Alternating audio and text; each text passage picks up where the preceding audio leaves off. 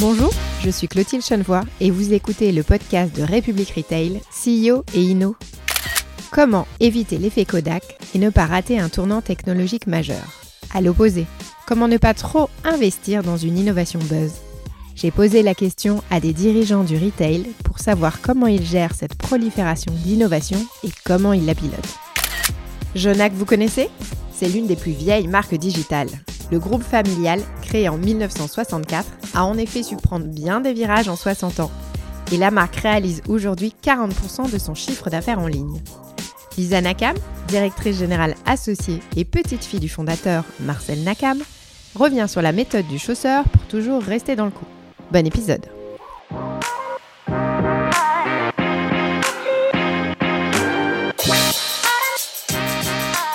Bonjour Lisa, bienvenue dans le podcast CEO et Inno. Euh, première question, est-ce que tu peux te présenter et nous rappeler en quelques chiffres clés ce qu'est Jonac? Donc bonjour, je m'appelle Lisa Nakam, je suis la directrice générale de la marque de chaussures française Jonac, une marque familiale euh, qui a près de 60 ans. On a une centaine de points de vente, on n'a pas de franchise, euh, on réalise à peu près 400 modèles par saison, on produit à peu près 600 000 paires par an. Et euh, on a à peu près 15% du chiffre qui se fait sur l'international et 40% du chiffre qui se fait sur le digital. Grande question qui anime le, le podcast, comment on évite l'effet Kodak? Comment on s'y retrouve dans la jungle de l'innovation? Je pense que le principal, ça va être d'observer, de regarder le marché, de ressentir le marché aussi. On va prioriser parce que au final, c'est quand même ça le sujet. Il va falloir faire appel au bon sens. Il y a beaucoup d'innovations. Pour faire le tri, il faut regarder déjà celles qui sont adaptées à nous parce qu'il y a des innovations qui sont super mais qui ne sont pas forcément adaptées à notre euh, famille de produits, etc. Euh, je pense qu'il n'y a pas de méthode miracle. C'est quand même beaucoup d'écoute de marché et des tests. Moi, je suis très très test and learn, donc évidemment, euh, mon, avis il est clair. Pour moi, il vaut mieux tester de trop, donc essayer des innovations qui au final ne seront pas forcément positives, plutôt que de rater des innovations qui auraient pu être game changer et donc bénéficier à l'entreprise. Si on va un petit peu plus dans le concret, comment vous pilotez l'innovation chez Jonac? Comment s'organisent un petit peu les services, nombre de personnes, budget? Comment comment c'est géré? Donc chez nous, on n'a pas de service innovation dédié, mais par contre, on va dire que toute l'entreprise infuse dans ce sujet euh, innovation. Donc je considère que toutes mes équipes euh, font partie euh, intégrante de cette envie d'innover d'une manière générale. C'est pas tant le nombre de personnes qui réalisent des projets d'innovation, mais plus la, qualité et l'envie de ces personnes qui va jouer de beaucoup. Chaque pôle a en fait dans son budget un, global, si vous voulez, qui va pouvoir utiliser notamment pour l'innovation. C'est ce qui va nous permettre d'être assez rapide dans la prise de décision, puisqu'en fait, chaque pôle décide vraiment des innovations qu'il a envie de, mettre en place.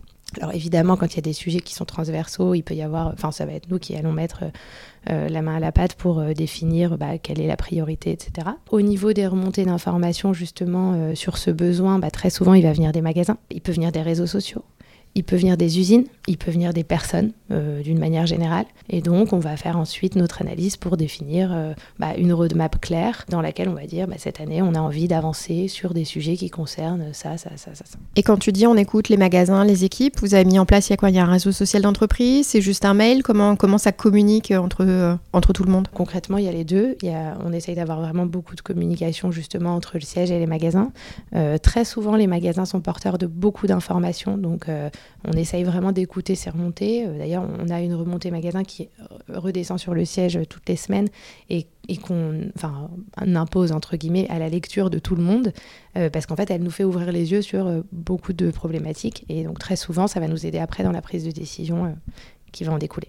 Tu disais que c'était assez rapide la, prise de décision pour Inino. C'est combien de temps à peu près? Vous êtes capable de dire ok j'y vais ça, va, ça peut vraiment dépendre des sujets, puisqu'évidemment, euh, enfin si, je fais des changements, euh, un changement de système d'info, ça peut prendre, euh, voilà, ça peut prendre beaucoup de temps, mais après il y a des innovations sur lesquelles on peut se décider. Enfin, moi, je peux recevoir un commercial sur un sujet digital et valider le soir même le devis et on avance. Tu disais en préambule que vous êtes une entreprise familiale, donc il y a ton frère, il y a ton père qui sont encore dans l'entreprise. Qu'est-ce que ça apporte de plus, cette petite touche familiale, selon toi? Euh, bah justement, je pense que ça apporte, ça apporte cette rapidité dans le, dans le process de choix, aussi dans la mise en place. Et puis ça va aussi nous apporter, je pense, une pression en moins quand on prend une décision, une liberté en plus, clairement. Chez Jonac, c'est quoi une bonne innovation? Chez Jonac, et je pense un peu d'une manière générale, une bonne innovation, ça va être une innovation qui va apporter quelque chose, soit à nos clients, euh, soit à nos équipes, soit sur l'aspect financier, soit sur l'aspect sociétal disons, sans pour autant détériorer l'un des trois autres critères. Donc concrètement, euh, bah, par rapport à nos clients, une innovation, ça va être euh, bah, de l'expérience client en plus, ça va être quelque chose de nouveau, de mieux, un parcours client plus facile, dans la relation client, quelque chose de plus simple, ou bien dans le produit tout simplement. Ça peut être par rapport à nos équipes. Donc là, pour le coup, c'est quelque chose qui leur facilite la vie, rendre des tâches plus simples, rendre des tâches plus rapides, rendre, des rapports plus clairs, rendre des décisions plus faciles. Par rapport à l'aspect financier, bon, bah, ça va être euh, de la création de valeur, économiser avec le même grade de qualité. Et puis ensuite, sur l'aspect durable, euh, disons sociétal, ça va être quelque chose qui va améliorer le bien-être de personnes, qui va euh, minimiser l'utilisation d'eau, de papier, de produits chimiques. Voilà. Donc concrètement, pour moi, une innovation, elle doit vraiment concerner un de ces quatre critères en essayant de ne pas détériorer forcément euh, les autres. Et après, voilà, si je veux donner un, peu un, exemple d'une bonne innovation, pour moi, bah, une innovation parfaite, ça va être euh, ticket dématérialisé. On coche les quatre critères, il n'y a pas d'augmentation de coût, on n'utilise plus de papier, c'est facile d'utilisation pour le personnel. Concrètement, tout le monde est gagnant. Et d'ailleurs, c'est pas pour rien que cette innovation, elle devient imposée par la loi.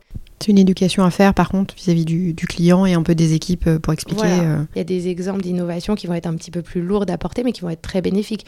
Chez nous par exemple, quand on a mis en place le Chip From Store, forcément bon, bah, il y avait du changement au niveau des équipes, mais en termes d'expérience client, tu es capable de proposer beaucoup plus de stock à la cliente, tu es capable de la livrer plus rapidement puisque tu tu pars des points de points de vente qui peuvent être plus près de chez elle. Tu es capable de proposer des livraisons durables, puisque tu peux faire du vélo, tu vas avoir moins d'empreinte carbone. Tu es gagnant là-dessus aussi. Donc au final, même si ça peut coûter un petit peu plus cher et que c'est un petit peu lourd en termes organisationnels, on est sur des innovations qui sont quand même très bénéfiques d'une manière générale. Vous avez mis combien de temps à déployer le euh, service ou entre vous, voulez y aller et vous l'avez effectivement mis en place? Le, le From Store, il dépend d'autres briques euh, d'abord. Donc une brique stock unifié. Et donc si vous voulez, il y a eu d'abord la brique stock unifié qui a été quand même assez rapide à mettre en place. Euh, on était sur quelque chose qui a dû mettre aller trois mois, quelque chose comme ça. On a été accompagné en externe pour réaliser. Ensuite, donc, la brique Ship From Store, concrètement, la mise en place, elle va durer euh, un mois ou deux, mais par contre, on va dire que avant que, que ça se réalise dans le bien-être de tout le monde, il faut compter quand même au moins six mois, avant que les équipes soient vraiment à l'aise avec le système. Et quand vous déployez une nouvelle INO, comment vous faites un peu pour la partie formation et justement euh, nouveauté Comment c'est géré?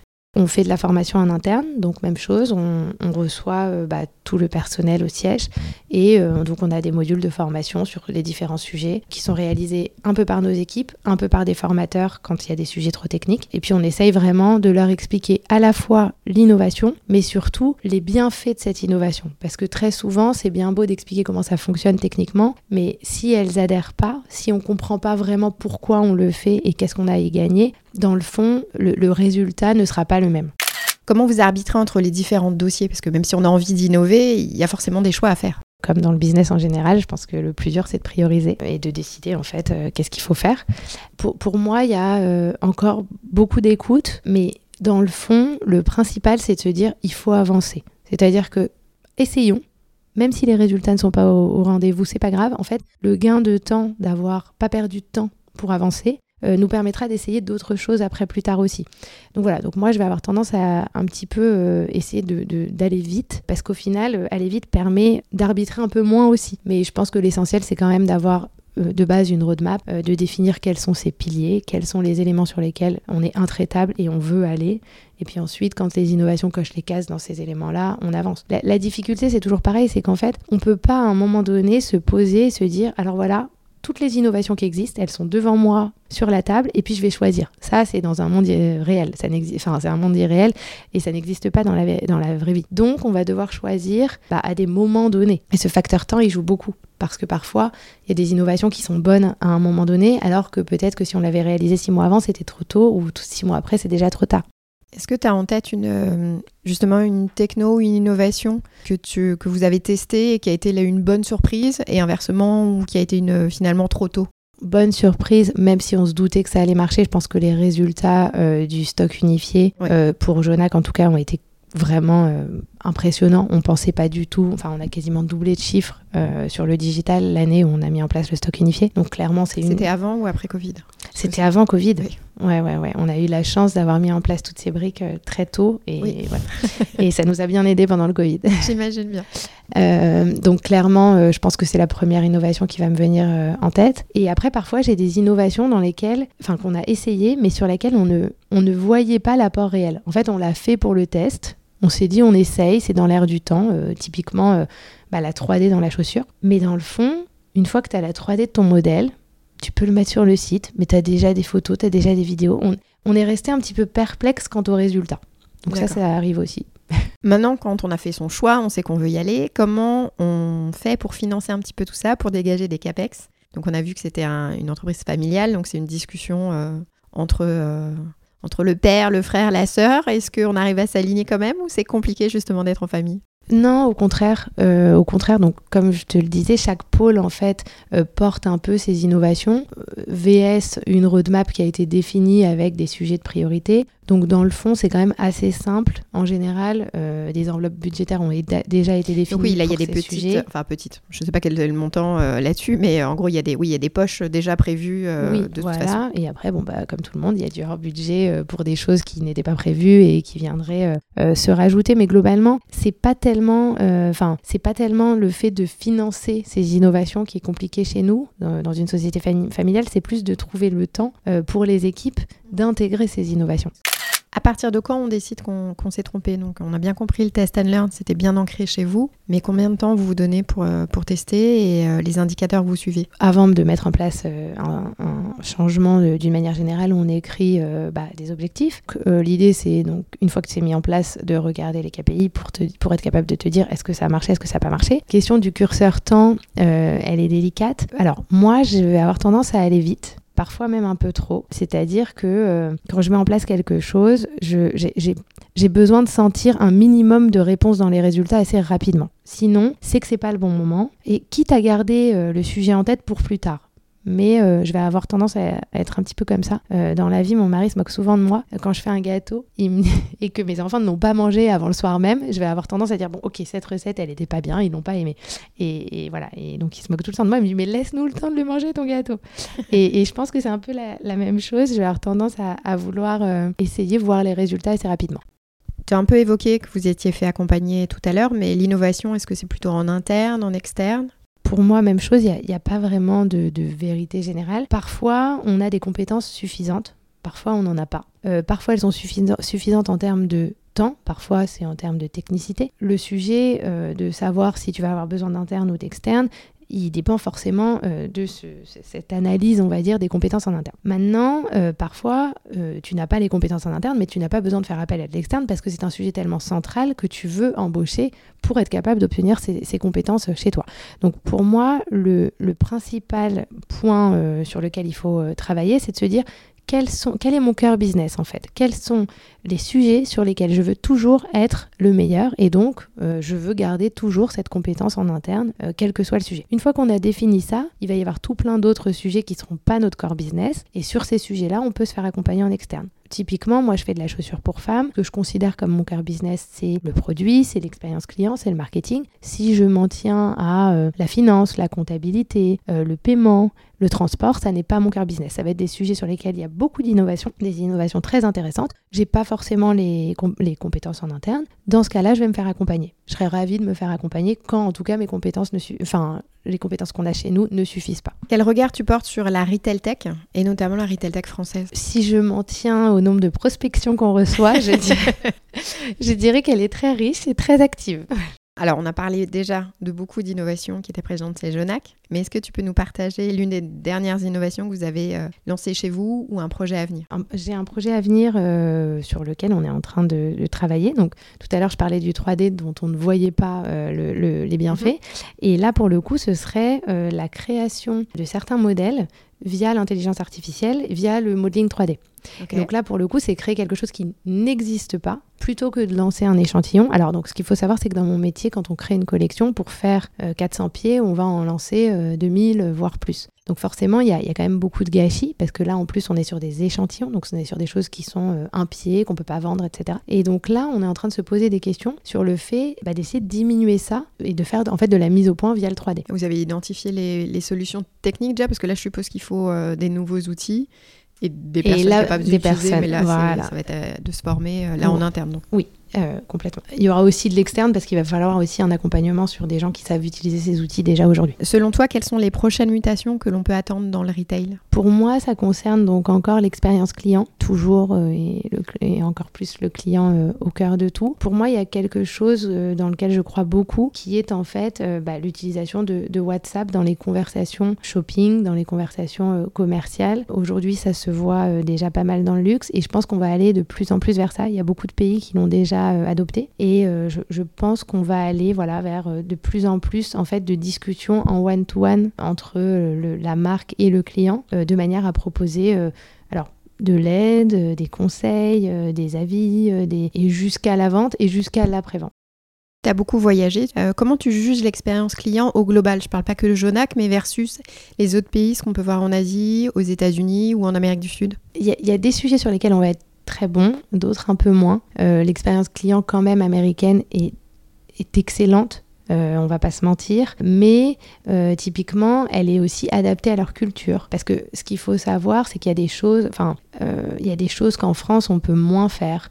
En France, par exemple, tu as des gens qui vont renvoyer des colis vides pour demander à se faire rembourser. Ça, c'est quelque chose qui n'existe pas euh, dans d'autres pays. Et donc, forcément, euh, il y, a- il y a une notion un petit peu de la parole qui est un peu plus compliquée à gérer, forcément, euh, parce qu'on a des différences culturelles. Et c'est la même chose. En Asie, on va avoir plus de facilité à mettre en place certaines euh, innovations qui ont attrait euh, voilà, à l'expérience client, mais grâce à ça. C'est vrai que les Français, on est un peu particuliers sur certains sujets. Et voilà. Mais à côté de ça, euh, typiquement, euh, l'expérience client dans le domaine de l'hôtellerie en France, elle est excellente. Elle est probablement, elle- elle est clairement meilleure que dans beaucoup d'autres pays aussi. On va passer à la chronique Inno ou Pipo. Le principe, je te liste différentes technologies et tu me dis si tu y crois ou si tu n'y crois pas, si c'est pour toi game changer ou non. Le métavers. Pour moi, c'est pas tout de suite. Clairement, en tout cas à ma famille de produits, peut-être qu'il y a quelque chose au niveau du marketing, mais en tout cas, euh, je ne fais pas partie de- des premières adeptes du sujet. Le QR code. Pour moi, c'est même plus une innovation puisque ça a été quand même très euh, relayé ces dernières années. Clairement, c'est utilisé, c'est c'est, euh, bien. Euh, je pense que ça va encore être plus utilisé, euh, notamment bah, avec la loi AGEC, euh, parce que l'obligation de donner plus d'informations sur les produits fait qu'à un moment donné, les tickets ils sont pas extensibles. Euh, donc dans les vêtements déjà, il y a des tickets à rallonge. Nous, dans la chaussure, bah, on peut pas mettre d'étiquette. Donc concrètement, l'utilisation du QR code risque de encore plus se démocratiser grâce à ça. Après, je sais pas dans quel sens ça va évoluer aussi, mais en tout cas, clairement, c'est une vraie innovation, mais qui est plutôt jeune. Le NFT.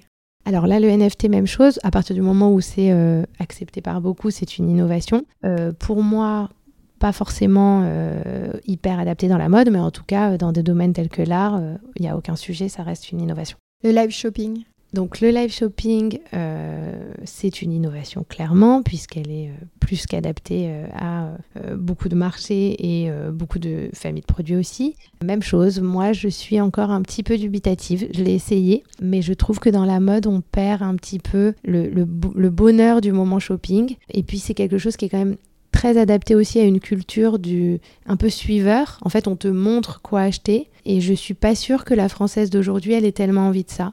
En tout cas, euh, quand elle chope du, du vêtement, enfin de la mode. La réalité augmentée. Euh, donc bah forcément, euh, j'y crois puisque alors chez Jonac on a déjà fait des shootings en réalité augmentée, donc innovation. Et les retours étaient bons clients, ça? Oui, franchement, les, les retours étaient bons. euh, C'était c'est quand même assez impressionnant ce qu'on arrive à faire aujourd'hui. Donc, euh, euh, donc les retours étaient bons. Et puis même en interne, ça, ça a créé un petit, un petit euh, voilà euh, buzz assez sympa. Donc euh, nous on continue de travailler là-dessus. Le text messaging. Comme on en parlait, donc euh, moi je suis à 100% là-dessus aussi. Je pense que ça va avancer, euh, que ça risque d'évoluer. En tout cas, c'est une innovation. L'intelligence artificielle. Alors, euh, j'ai rédigé mes premiers emails euh, avec euh, ChatGPT la semaine dernière, donc euh, clairement, euh, enfin honnêtement, au début, on y a, euh, on y allait, on va dire que on, voyait le- le- l'intérêt, mais pas forcément euh, euh, à quel point. Je pense que là, euh, version payante de ChatGPT 4, on est, euh, on est quand même sur du haut niveau, et là, on se rend vraiment compte que les métiers vont changer et que les années à venir, il va y avoir euh, beaucoup, beaucoup de mouvements, à mon avis, grâce à ça. Enfin, la blockchain. même chose, donc là, bah, sujet traçabilité, ça reste une innovation majeure. Très bien. Merci beaucoup Lisa pour tout ce temps et ma bonne continuation chez Genac et donc le plein d'innovations à venir. on a hâte d'en savoir un peu plus sur la partie intelligence artificielle qui arrive sur les prochaines créations. Merci beaucoup. Du test et de l'agilité. Deux mots-clés à retenir de cet échange. Je vous donne rendez-vous à la rentrée pour un prochain épisode de CEO et Inno. En attendant, on reste en contact sur République Retail le média pour suivre toutes les actualités clés de la transformation du secteur ou lors d'un Retail Days. À bientôt!